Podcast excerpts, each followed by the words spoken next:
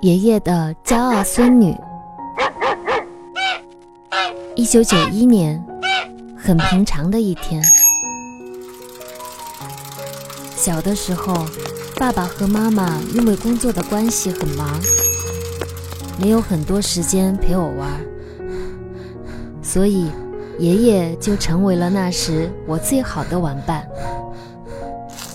对爷爷来说，我就是他最大的骄傲。爷爷总让我骑在他的肩膀上，然后去院子里人多的地方。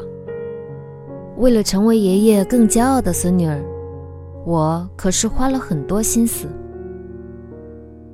一发现远处有认识的人走过来，就故意大声打招呼：“王叔叔好！”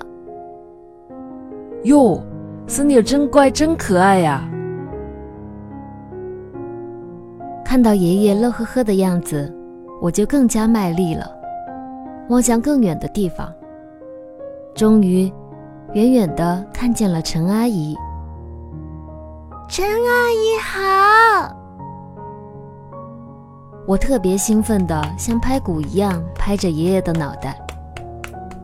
也许。是这样的，我太可爱了。爷爷不停的夸着我。哎呦，我们乖孙女儿真有节奏感，一定是个小天才。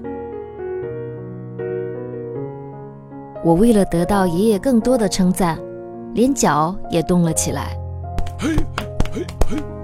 就那样，我和爷爷一起度过了平凡却又特别的一天。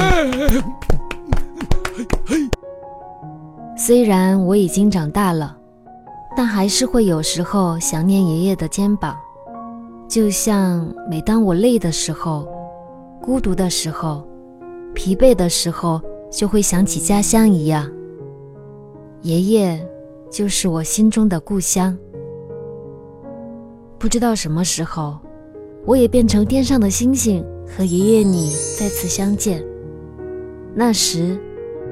爷爷就骑在我的肩膀上吧。